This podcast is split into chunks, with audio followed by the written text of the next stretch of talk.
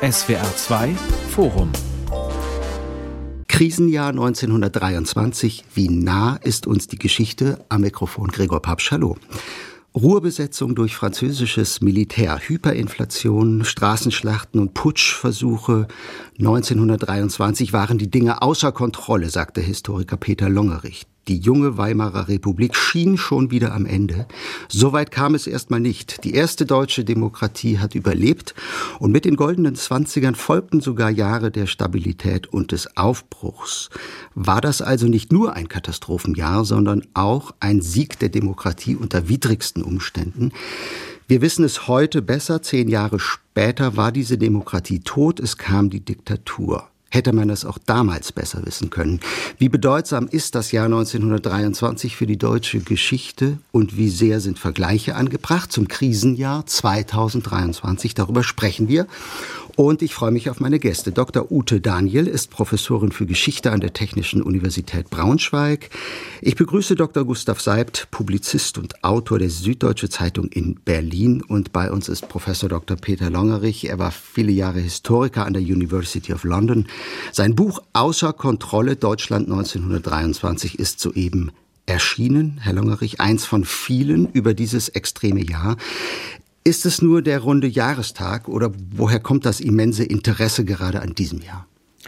Also ich weiß nicht genau, warum man diese Jahrestage begeht. Das ist halt so ein Ritual, so wie man Geburtstage begeht oder zu bestimmten Plätzen, die historische Bedeutung haben geht. Ähm, aber ich denke, hier ist einfach ein besonderes Interesse vorhanden, weil es ja ein Krisenjahr ist, gewesen ist, wie Sie sagen, und im Grunde genommen die Weimarer Republik fast schon äh, kollabiert wäre. Und wir leben ja nun auch in einem Zeitalter der Krisen, auch wenn sie nicht so gravierend sind wie damals. Und vielleicht ähm, mag es sein, dass die historische Rückschau da interessant ist. Mhm. Die Dinge waren außer Kontrolle, sagen Sie. Die Kontrolle zu verlieren, diese Sorge, Sie deuten es ja an, treibt auch gerade jetzt wieder viele Menschen um. Hat der Gedanke schon bei der Konzeption Ihres Buchs mitgespielt? Ja, schon. Ich hatte mir, äh, als ich das Buch so vor anderthalb Jahren ungefähr anfing, habe ich mir gedacht, dass es, dass ich vermutlich wir das, das Jahr 23 auch als ein Krisenjahr erleben könnten. Das gab schon genügend Anzeichen dafür. Frau Daniel, die 20er Jahre waren insgesamt ein krisenhaftes Jahrzehnt. Sticht das Jahr 1923 wirklich so sehr heraus? Oder erleben wir gerade nur, was der Historiker Marco Demantowski mal die Jubiläumitis genannt hat? Ich würde sagen, beides. 100 Jahre, das ist halt fast schon ein Muss im heutigen Medien- und Wissenschaftsbetrieb. Aber es ist auch tatsächlich das Jahr selbst schon aus dem Rahmen fallend. Und das liegt nicht zuletzt an dieser Hyperinflation, die sich damals abgespielt hat, mit diesen Bildern, die eigentlich jeder kennt, weil die von Generation zu Generation weitergegeben werden von den Familien, die mit Kinderwägelchen voller Geldscheinen über die Straßen juckeln, um sich eine Flasche Milch zu kaufen. Mhm. Und insofern dieses Inflations, ja, Trauma ist heute so ein abgelatschter Begriff, aber dieses Inflationstrauma ist sicherlich eines, was in Deutschland auf besonders viel Resonanz stößt. Mhm. Und die Erfahrungen von 1923, also nicht nur, wenn wir über Inflation sprechen, können wir uns heute zunutze machen? Oh, ich denke mir, wir können uns unbedingt etwas zunutze machen. Vor allen Dingen deswegen, weil die Unabwägbarkeiten äh, und plötzlichen Veränderungen im Finanz- und äh, Börsen- und Aktienwesen die dann durchschlagen plötzlich bis in unseren Alltag, die kennen wir ja auch. Mhm. 2089 ist uns ja noch allen im Gedächtnis. Und insofern sind das Erfahrungen, die heute zwar nicht identisch sind mit den damaligen, weil wir haben keine Hyperinflation, aber diese Erfahrungen, wie es ist, von einem selbst nicht beeinflussbaren Tendenzen hilflos ausgeliefert zu sein, das, glaube ich, macht Sinn sich das mal aus früheren Zeiten anzuschauen. Mhm. Herr Seib, Sie sind ja auch Historiker, aber Sie berichten als Publizist in erster Linie natürlich darüber, wie dieses Jahr 1923 in diesem Jahr im Heute aufgegriffen wird. Ich lese da von einem Jahr am Abgrund, vom Totentanz des Jahres 1923, von einem deutschen Trauma. Herr Longerich beschreibt einen Zustand außer Kontrolle. Wie nah ist uns die Geschichte, speziell dieses eine Jahr? Gut, sie ist uns so nah, wie sie die Historiker vergegenwärtigen. Also Geschichtsschreibung hat ja mindestens zwei Funktionen. Also das eine ist die Erzählung, die Vergegenwärtigung, die Herstellung der Empirie, äh, der Nachvollzug von Erfahrungen. Und das andere ist dann die Analyse und Erklärung. Und diese äh, Jahresbücher setzen natürlich sehr stark auf diese erste Funktion. Da würde ich sagen, da hat dann auch ein Stoff seine Form gefunden, denn das 1923 ein Krisenjahr im Sinne eines beschleunigten Prozesses nannte Burkhardt, das war, ist ja unverkennbar. Und dann kann man eben auch mal einem Jahr mehrere sehr umfangreiche und detailreiche und anschauliche, von Quellenzitaten gefüllte Bücher widmen. Warum nicht? Die Historikerinnen und Historiker schreiben diese Bücher. Wir, die Leserinnen und Leser, konsumieren diese Bücher und das funktioniert gerade beim Jahr 1923 ganz gut. Was sehen Sie denn eher, Herr Seid? Sind wir die Voyeure, die einer Gesellschaft beim Scheitern zusehen oder steht da wirklich die Sorge im Vordergrund, dass sich äh, dieses Scheitern wiederholen könnte? Ja, beides auch wiederum und äh, das hängt auch ein bisschen vom jeweiligen Buch ab, das man liest. Es gibt natürlich diese Bücher, die so ganz frappierend kalendarisch verfahren und da erfährt man dann, dass am Tag des Hitlerputsches in München auch ein junger Autor namens Bertolt Brecht gerade Proben an den Kammerspielen hatten und da denkt man ja, das ist ein Epochenzusammenhang, wenn es auch kein kausaler ist mhm. und da guckt man hin. Und das andere ist natürlich die Überwindung einer Krise oder auch das Scheitern in einer Krise hat natürlich immer Modellcharakter, weil wir auch in Krisen kommen und auch uns die Frage stellen müssen, wie bewältigen wir sowas. Also das hat dann schon auch äh, Lehrstückcharakter, der über die Anschaulichkeit hinausgehen könnte. Dann schauen wir uns doch dieses Jahr zusammen etwas äh, genauer an. Es äh, brennt ja schon im Januar. Belgier und Franzosen besetzen das Ruhrgebiet, um ausstehende deutsche Reparationszahlungen zu kompensieren, zu erzwingen. Die deutsche Regierung unter Reichskanzler Kuno ruft dann die Bevölkerung zum sogenannten passiven Widerstand auf und lässt die Gelddruckmaschine anlaufen. Die Folgen Stichworte sind schon benannt, Hyperinflation, politische Unruhen bis eben hin zum Hitlerputsch im November. Äh, Frau Daniel Stefan Zweig hat von einer Tollhauszeit gesprochen, in der er lebe und der Journalist Erich Dombrowski spricht Ende 1923 sogar von einer Zeitenwende. Wie sehr war Deutschland ein Tollhaus? Ein Tollhaus, glaube ich, ist auf jeden Fall eine angemessene Beschreibung. Nicht das ganze Jahr hindurch. Das hat ja auch unterschiedliche Intensitäten. Aber aus der Erfahrungswelt der damals Lebenden passt das mit dem Tollhaus. Man könnte ja diesen Begriff endlos noch in anderen Formulierungen in der Literatur von damals finden.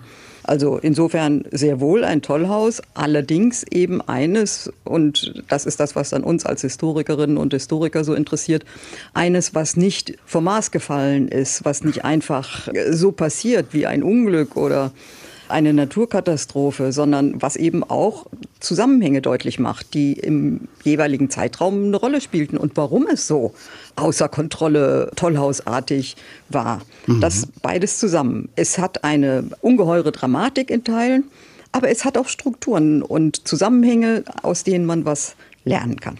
Also für mich war das Ganze interessant, vor allen Dingen deswegen, weil wir hier eine, eine multiple Krise hatten. Also wir hatten, wir haben ein, einige Punkte sind da genannt worden, aber wenn man das näher jetzt analysieren würde, äh, dann hat, würde man sieben, acht Krisenherde finden.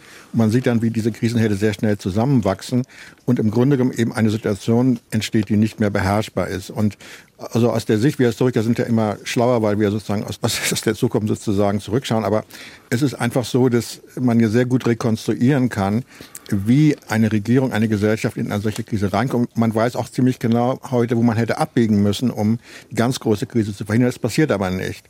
Und das ist diese, für mich der interessante Prozess, also die zeitgenössische Wahrnehmung die Reaktion, aber auch eben die Nichtreaktion. Und bis die ganze, die ganze Geschichte auf einen, an einen Punkt kommt, wo eben das System selber in Gefahr ist, zusammenzubrechen. Mhm. Diese Zusammenhänge, von denen Frau Daniel eben gesprochen hat.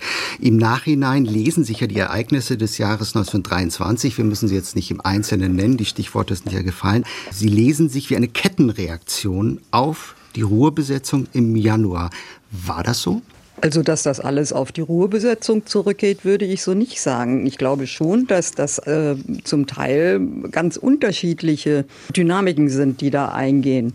Aus der Ruhrbesetzung kommt vor allen Dingen die Eskalation einer ziemlich schnell galoppierenden Inflation in diese eben Hyperinflation, die völlig katastrophisch nur noch ist, also die jenseits jeder Beherrschbarkeit und, und Lebbarkeit ist.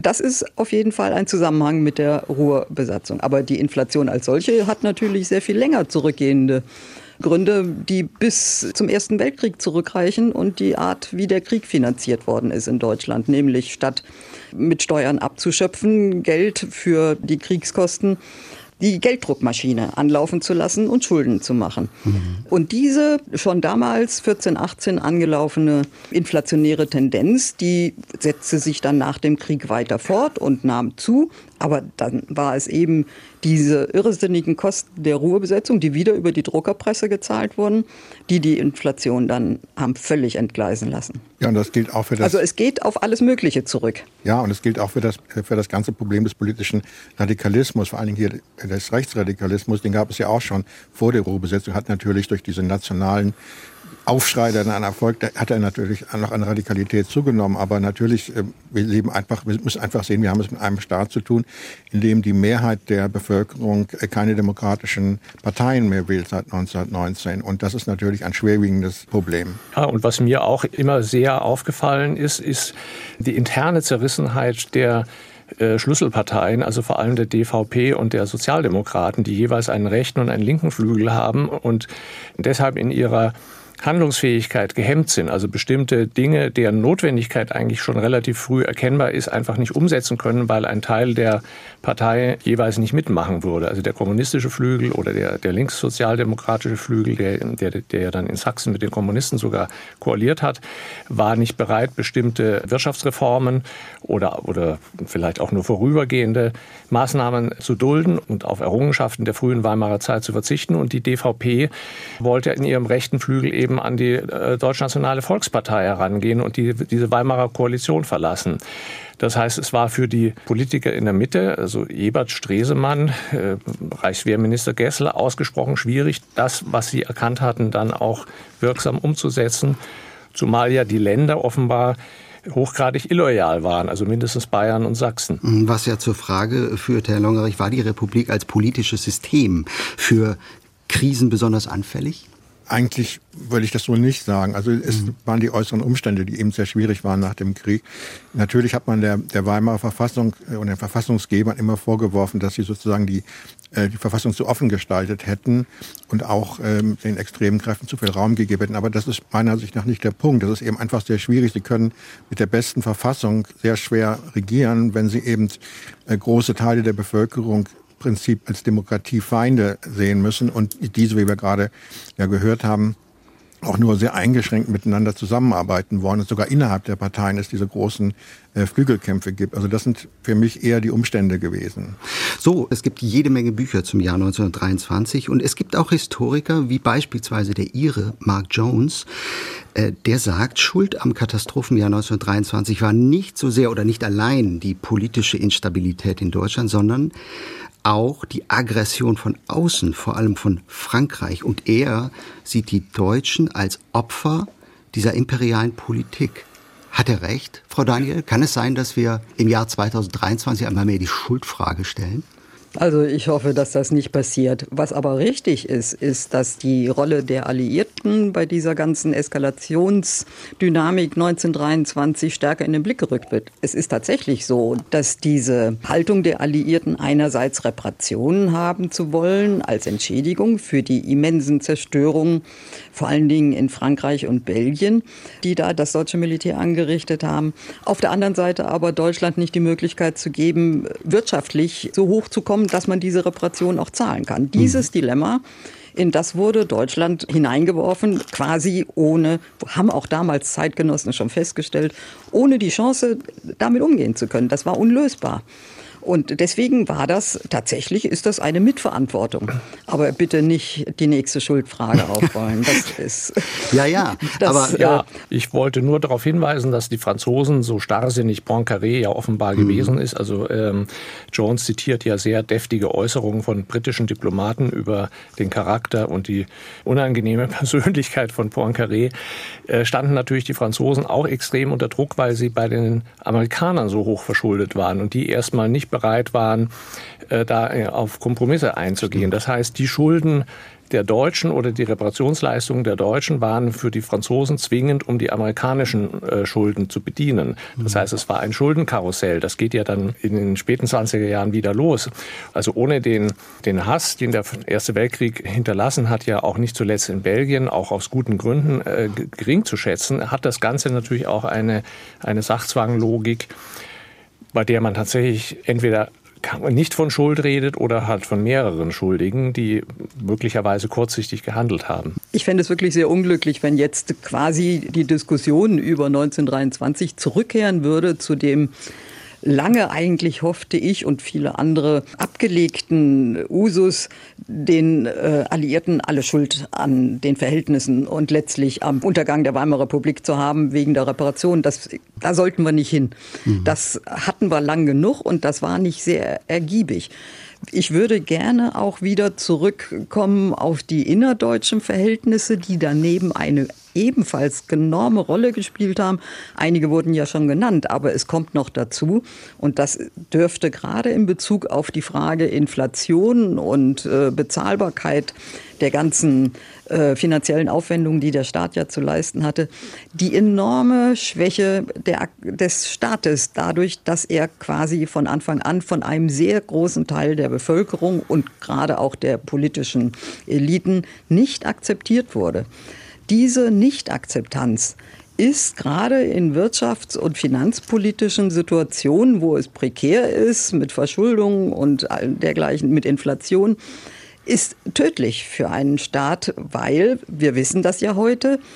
Die Fähigkeit, äh, Kredite zu bekommen aus dem Ausland, hängt davon ab, wie man aus dem Ausland betrachtet wird und äh, auch wie man im Inland betrachtet wird. Und wenn zum Beispiel reihenweise Minister abgemördert werden, wie in Deutschland Erzberger, mhm. Rathenau mit besonderer Brisanz, weil das der berühmteste Deutsche im Ausland damals war, das ist tödlich für jede Möglichkeit eines Staates, eine selbstständige Wirtschafts- und Finanzpolitik zu machen. Also wollte ich nur noch mal daneben stellen. Mhm, Herr Longerich, greif mal das auf. Die Hyperinflation, ich habe irgendwo gelesen, die ökonomische Wendung der Kriegsniederlage.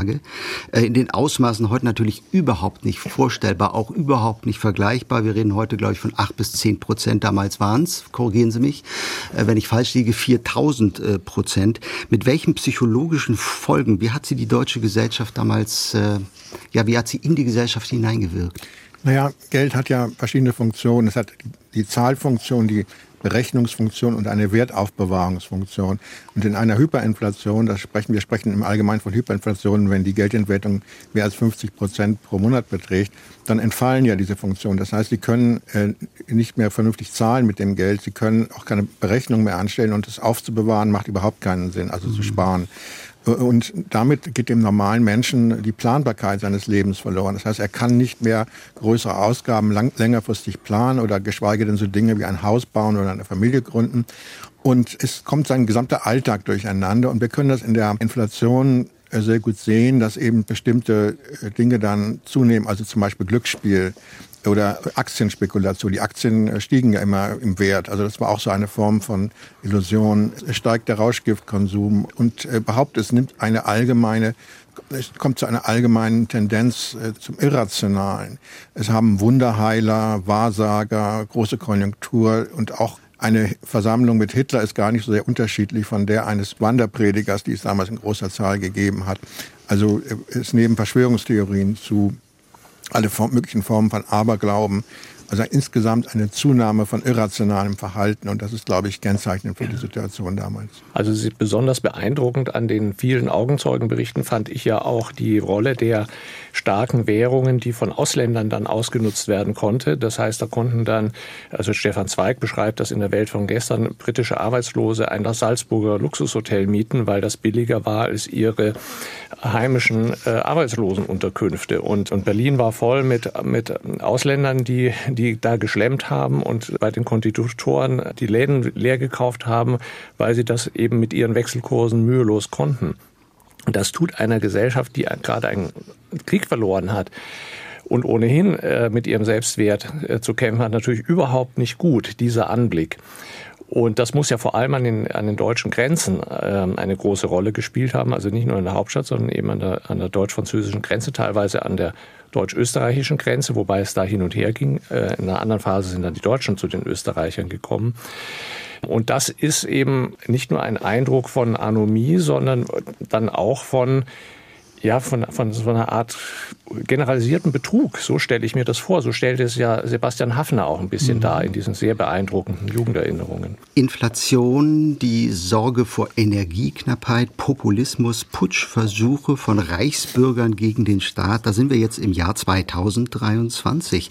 Äh, der Beck Verlag bewirbt das 1923 Buch von Volker Ulrich auch er Historiker, mit dem Satz, die Geschichte eines Jahres am Abgrund, das in manchem auf fatale Weise an die heutige Gegenwart erinnert. Herr Seib, suchen wir im Jahr 2023 nach Parallelen, weil wir sie sehen wollen oder weil es sie wirklich gibt? Ja, das wird bei jedem Leser ein bisschen anders sein, mhm. aber man kann natürlich schon äh, dann vielleicht auch übers Jahr hinausblickend zwei beunruhigende Beobachtungen machen. Es gibt immer einen zweiten Versuch. Also der erste Versuch äh, Hitlers ist gescheitert und er hat, wenn wir Herrn Longerich glauben können, ja in gewisser Weise die Weimarer Republik gerettet weil er andere autoritäre Staatsstreichversuche gleich mitdiskreditiert hat und ihr dadurch eine gewisse Atempause verschafft hat. Aber zehn Jahre später hat es eben funktioniert. Mhm.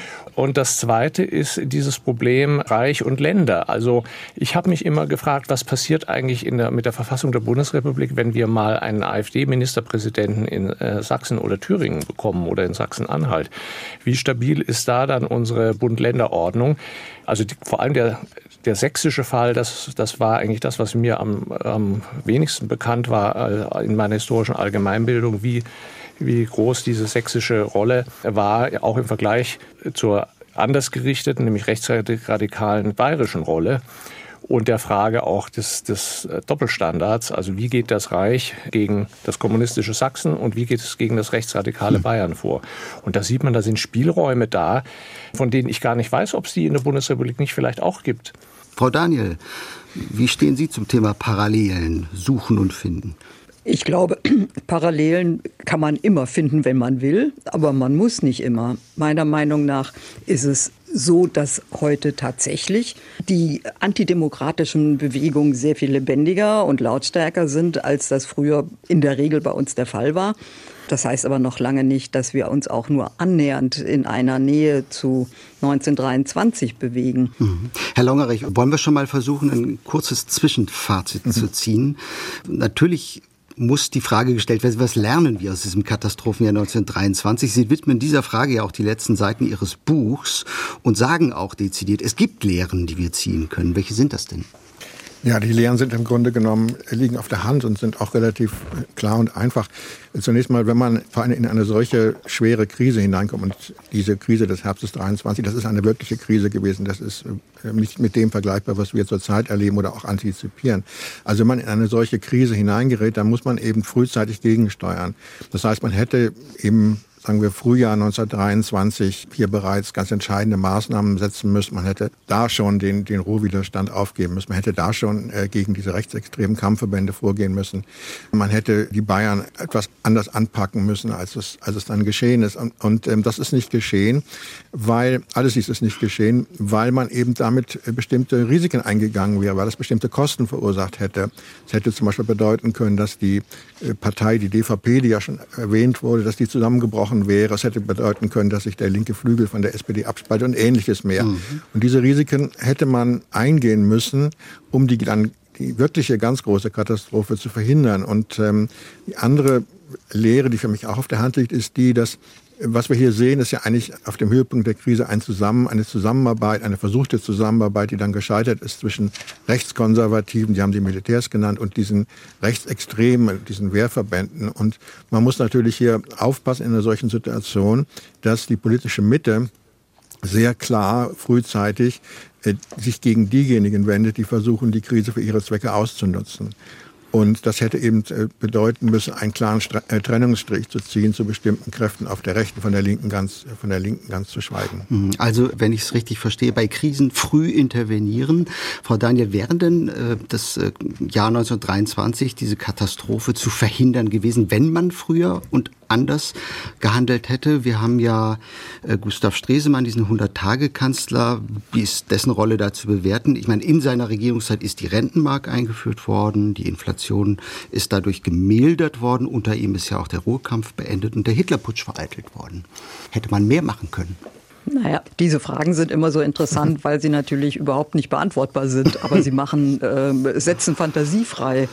Meiner Meinung nach waren die Handlungsmöglichkeiten der Regierung, wenn man mal bei dieser Ebene bleibt, durchaus größer als sie ausgenutzt worden sind. Einige Dinge, die die Regierung hätten machen können, wurden ja schon genannt. Es hätte früher eingeschritten werden können oder überhaupt richtig eingeschritten werden können in der ersten Hälfte des Jahres gegen diese Kampfverbände, wenn man nicht, und das ist ja genau das Grundproblem, praktisch regierungsamtlich bereits äh, involviert waren mit denselben Kampfverbänden, die ja im Ruhrkampf ganz aktiv, illegal, aber vom Reich und von der Reichsregierung unterstützt teil hatten. Diese ganzen mhm. Sabotageaktionen waren ja quasi eine Koproduktion zwischen legaler und illegaler Militärmacht. Und da zeigt sich eben, was die Regierungsmacht begrenzt. Das eine ist das Involviertsein in ziemlich viel illegale Tätigkeiten, was bis zum Ende der Republik gerade in Bezug aufs Militär ja leider bleibt. Das andere, was die Regierung meiner Meinung nach einschränkt in ihrer Handlungsfähigkeit und ihnen nicht erlaubt, die Möglichkeiten auszunutzen, ist die große politische Schwäche aller Regierungen in Weimar aus einem ganz simplen Grund. Sie sind ja genau wie der Gesamtstaat nicht wirklich akzeptiert, weil erfolgreich von rechts ständig gesagt werden kann, diese Regierungen sind nur dazu da, um alle unsere Reichtümer qua Reparation an die Feinde, die ehemaligen, auszuliefern. Und diese mangelnde Autorität der Regierung wurde dort auch deutlich empfunden.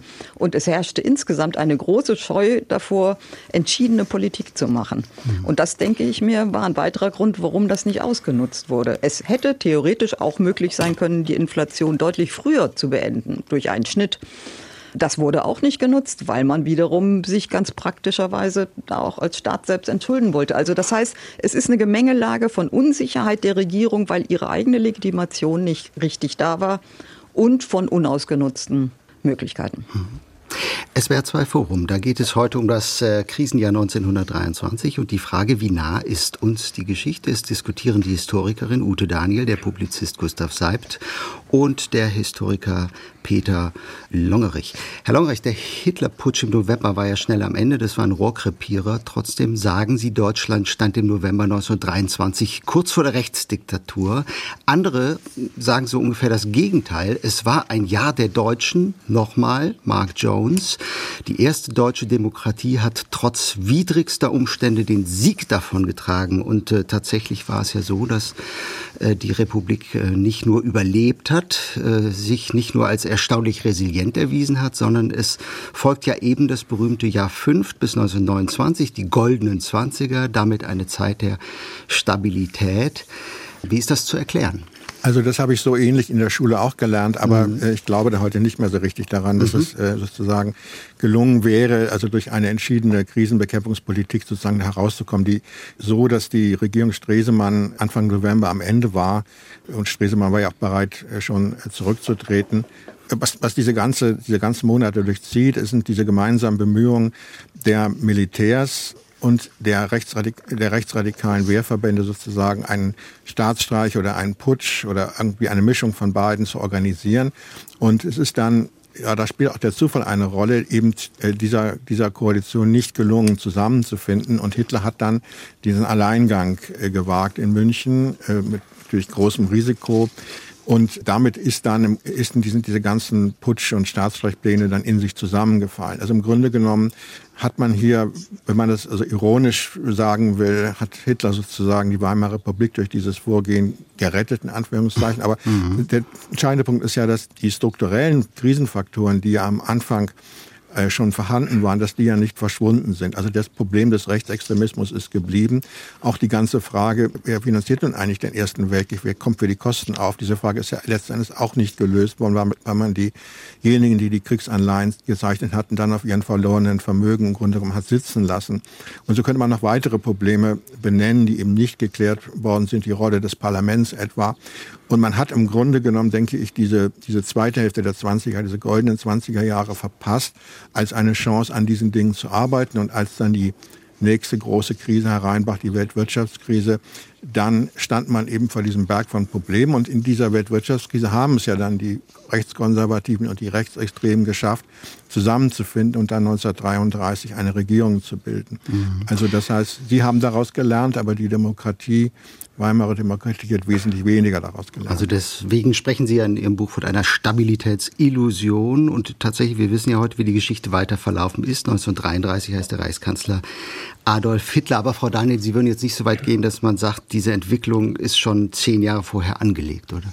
Nein, die ist nicht hm. angelegt. Es gab viele Situationen, wo es anders hätte kommen können. Trotzdem ist es auch kein Zufall. Ich glaube, dass man, wenn man eine Zäsur innerhalb der Weimarer Zeit setzen sollte und kann, ist das das Jahr 1930. Das Jahr nämlich, in dem keine parlamentarisch zustande gekommene Regierung mehr gebildet werden kann und stattdessen eben die Präsidialkabinette beginnen. Das heißt Kabinette, die vom Reichspräsidenten auf der Grundlage von Artikel 48 eingesetzt werden, die bewusst gegen Parteien und Parlamente und das Parlament äh, regieren sollten. Mhm. Das war praktisch der Sieg all derjenigen, die ohnehin genau das die ganze Zeit wollten, dass Parlamente, Parteien, vor allen Dingen die Sozialdemokratie, rausgedrängt werden aus der Politik, um einen Rechtsruck und die Verwandlung in ein autoritäreres Regime zu ermöglichen. Und dann war das eigentlich 1930 genau gelungen. Denn mit Brüning hatte man schon die halbe Miete. Noch nicht die ganze einer, einer Präsidialregierung, aber schon die Hälfte. Er hat sich immer noch ein bisschen tolerieren lassen durchs Parlament, aber war trotzdem nicht mehr parlamentarisch basiert. Mhm. Und dann passiert ja doch Folgendes, dass nämlich nachdem dieser Sieg quasi der äh, Gegner der Republik erreicht war, die politische Bühne leergeräumt ist auf der gibt es ja nur noch, und die stehen auch nicht mehr auf der Bühne, sondern meistens in den Kulissen, den Reichspräsidenten und die Blase um ihn herum, bestehend aus Militärs und Agrariern und einigen wenigen Vertrauten und seinem Sohn. Und wer weiß ich, egal wie viele, ob es nur fünf oder zehn oder 15 waren, es ist eine winzige Akteursgruppe, die unsichtbar, ohne jede Transparenz, anfängt, mal diesen und mal jenen zum Reichskanzler zu machen. Und das hat eine unglaubliche Bedeutung gegeben einzelnen Akteuren, wie sie vorher, vorher war das ein öffentlich, politisch, gesellschaftlicher Prozess, in dem Politik gemacht wurde. Und jetzt hat man nur noch diese Blase und aus der, was da herauskommt, das ist völlig un wägbar. Mhm. Das ist gewissermaßen Willkür pur. Aber und das, ist, wenn man das so sieht, glaube ich, versteht man, inwiefern, was ist äh, gewollt gewesen. Das ist das, was 1930 erreicht war erstmal.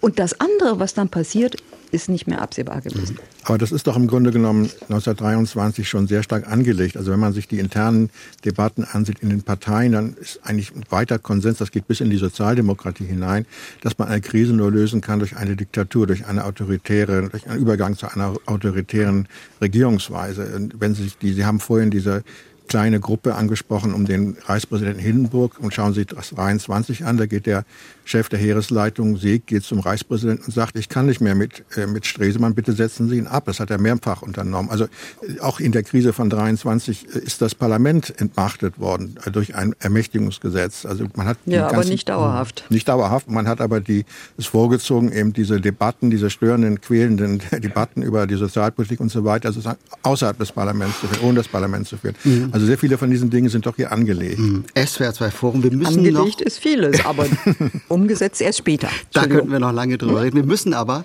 mit dem Blick auf die Uhr noch über einen äh, Punkt reden, der mir ganz wichtig ist, wenn wir über das Jahr 1923 reden, nämlich über einen Trend. Ein Trend, den äh, es seit einigen Jahren schon gibt. Das sind die sogenannten Jahreszahlenbücher oder Jahresbücher.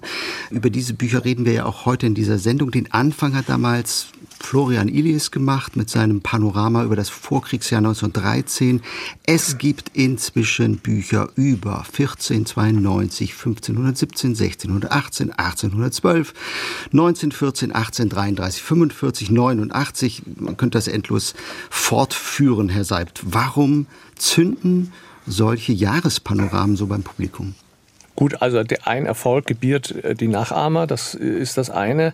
Etwas tiefer liegend vielleicht, äh, dass diese, diese Form von ausgearbeiteter Analystik natürlich ein wunderbarer Kreuzungspunkt von äh, Lebenszeit und Geschichtszeit ist. Also das, das Jahr ist eine lebenszeitliche Kategorie mit dem Geburtstag und mit dem Jahreszeitenrhythmus. Und da bricht dann die große Weltgeschichte ein. Also ganz beeindruckend ja bei äh, Florian Illis, der letzte Tag des Jahres 1913. Er hat eben bewusst nicht das Kriegsjahr genommen, sondern das letzte Friedensjahr. Arthur Schnitzler liest Ricardo Huchs Buch über den großen Krieg in Deutschland. Und das hat natürlich in, in der realen Wirklichkeit keinen äh, Symbolcharakter, aber im Text von Illis bekommt es äh, Symbolcharakter.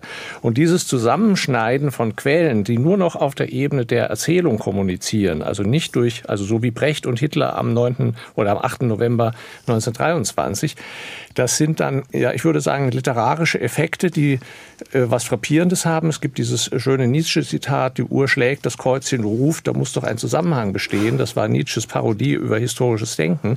Und das ist äh, das süße Gift dieser Jahresbücher, die, die ja sehr, sehr unterschiedlich sind, auch in ihrer Aussagekraft. Dass 1923 äh, ein Stoff ist, den man in ein Jahresbuch bringen kann, ist ja unverkennbar.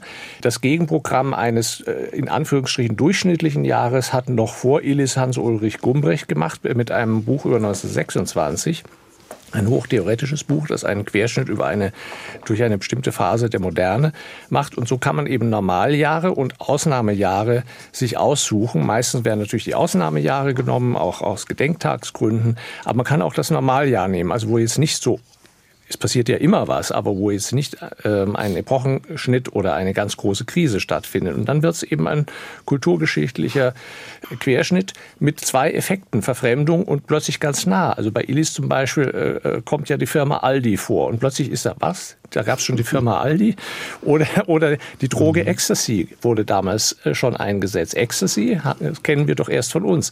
Und da kommen dann so frappierende Durchblicke, aber das sind eben würde ich sagen, literarische Effekte und das ist ein starker Grund für den kommerziellen Erfolg solcher Bücher. Ihr Kollege, Herr Seibmark Reichwein, findet, da findet oft eine Art Wikipediadisierung von Geschichte statt. Also man glaubt zusammen, Sie haben es ja eben auch gesagt, äh, schön anschaulich geschildert, man glaubt zusammen, was man gerade findet und verrührt es dann zwischen zwei Buchdeckeln und dann tauchen vielleicht Zusammenhänge auf, die vielleicht gar keine waren oder gar keine sind. Frau Daniel, wie groß ist denn da die Gefahr, dass Geschichte nicht nur kontextlos erzählt wird? Das ist ja so ungefähr das Schlimmste, was der Geschichtswissenschaft passieren kann, sondern eben auch, dass da etwas konstruiert wird, was vielleicht äh, gar nicht, äh, ja, wie soll ich sagen, eine Einheit bildet. Welche Einheit es ist, die wir als Historikerinnen und Historiker abbilden, ist ja in keinem Fall irgendwie in einer äußeren Wirklichkeit festzumachen. Wir erzählen ja, wenn man so will, alle. Mhm. Wir müssen alle unsere Zusammenhänge selber herstellen, egal ob wir die dann in eine Jahreserzählung packen oder es anders gestalten. Und deswegen äh, finde ich es nicht schlimm, das jetzt in diesen Jahresbüchern halt auf Jahreslänge erzählt wird. Und ich finde es auch überhaupt nicht schlimm, dass es äh, dadurch mehr in die Alterssphären geht und mehr in die Details, weil dafür halt mehr Raum ist. Ich glaube, dass die, die Attraktivität der Jahresbücher genau daran liegt, dass das so anschaulich ist. Und Anschaulichkeit finde ich kein schlechtes Ideal für gute Geschichtsschreibung.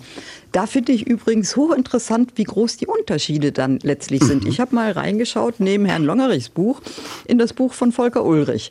Und das ist interessanterweise ganz anders erzählt. Beide erzählen. Aber äh, das Buch von Ihnen, Herr Longer, von Ihnen, ist eines, in dem sie tatsächlich entlang der Chronologie sich bewegen, die Leserinnen und Leser teilhaben zu lassen an dem chaotischen Ineinanderwirken dieser ganzen verschiedenen Dinge. Das ist, finde ich, hervorragend, weil dadurch transportieren sie etwas, was typisch ist für diese Zeit. Auf der anderen Seite ist es auch ein Nachteil, weil man manchmal ein bisschen sich verliert in diesen Strängen, die dann abbrechen. Dann kommt ein Kapitel zu einem ganz anderen Thema und dann geht es wieder weiter mit dem Strang, den Sie vorher hatten. Aber ich finde es toll, dass Sie diese chaotische Struktur dadurch zeigen. Bei Volker Ulrich ist es so, dass er es ordentlich in Gruppen, in, in gruppierte Inhalte gepackt hat, also eine Ordnung hereingebracht hat, die er dann für sich und geschlossen erzählt und dann wechselt er zunächst. Das ist dadurch vielleicht ein bisschen leichter zu durchschauen. Auf der anderen Seite fehlt dieses charakteristische Merkmal dieser Zeit, sich dauernd selber zu überschneiden und zu konterkarieren, was da alles läuft. Also da sieht man, und das ist, glaube ich, also ist für mich jedenfalls eine interessante Frage, wie unterschiedlich man das dann auch aufbauen kann. Mhm. Herr Longerich, zumal in der Politik zeigt die Rezeption ja auch Mahnungen für die Gegenwart mit Verweis auf die Geschichte.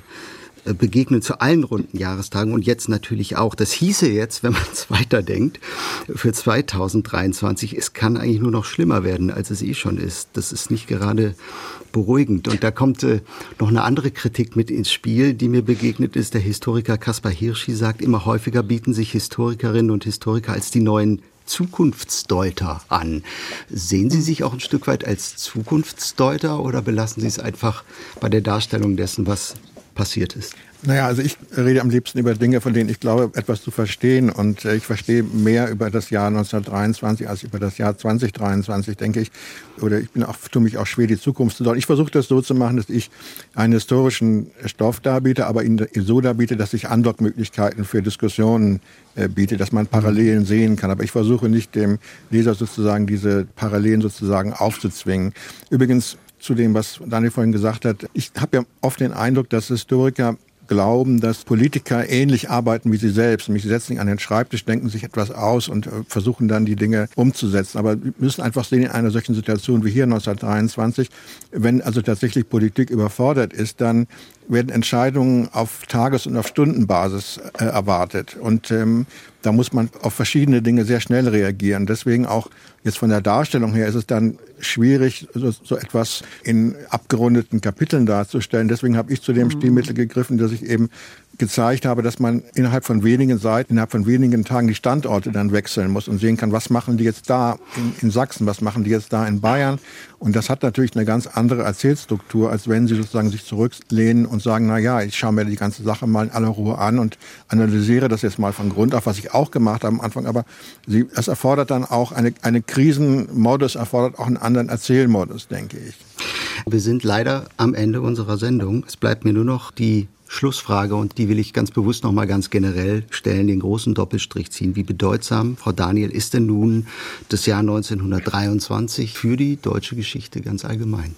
Es ist sehr bedeutsam für die deutsche Geschichte, weil es bedeutsam ist für die Weimarer Geschichte. Denn in diesem Jahr hat sich der negative Eindruck vieler Menschen im damaligen Deutschland von den neuen Verhältnissen verfestigt und ist quasi zusammengeflossen in diesem Erlebnis chaotischer, gefährlicher, praktisch nicht mehr für Menschen gemachter Verhältnisse. Und von diesem negativen Eindruck, der so massiv in diesem Jahr ausgeübt wurde, ähm, auf die Menschen, haben sie sich, was die Republik angeht, glaube ich, nicht mehr erholt. Und mhm. da der Untergang der Weimarer Republik geschichtsmächtig für alle Welt war, letztlich, deswegen war dieses Jahr, ist dieses Jahr unbedingt wichtig.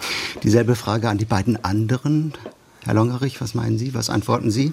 Ja, äh, wenn man äh, über 23 redet, muss man 33 im Auge behalten. Und wenn man versucht, 33 zu analysieren, muss man bis auf 23 zurückgehen. Herr Seibt. Ja, was ich vorhin schon gesagt habe, die Erfahrung, wie knapp es äh, sein kann.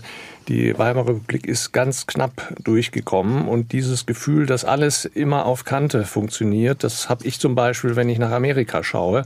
Also daher vorhin meine Bemerkung, im zweiten Anlauf hat es dann geklappt mit dem rechtsradikalen Umbau der Republik. Wer sagt uns, dass es nicht in zwei, drei Jahren auch in Amerika klappt mit dem autoritären Umbau? Mhm. Das heißt, das Durchkommen war eben nicht äh, endgültig. Das ist äh, das, was ich am beunruhigendsten finde mit Blick auf 1923. Krisenjahr 1923. Wie nah ist uns die Geschichte? Das war das Thema heute im SW2 Forum mit Ute Daniel, Historikerin an der TU Braunschweig, mit dem Publizisten Gustav Seibt und dem Historiker Peter Longerich. Sein Buch Außer Kontrolle Deutschland 1923 ist ist im Molden Verlag erschienen. Herzlichen Dank für diese Diskussion und Ihnen allen danke fürs Zuhören. Bleiben Sie uns gewogen. Hören Sie das Forum gern auch rund um die Uhr als Podcast überall dort, wo es Podcasts gibt. Mein Name ist Gregor Papsch. Tschüss.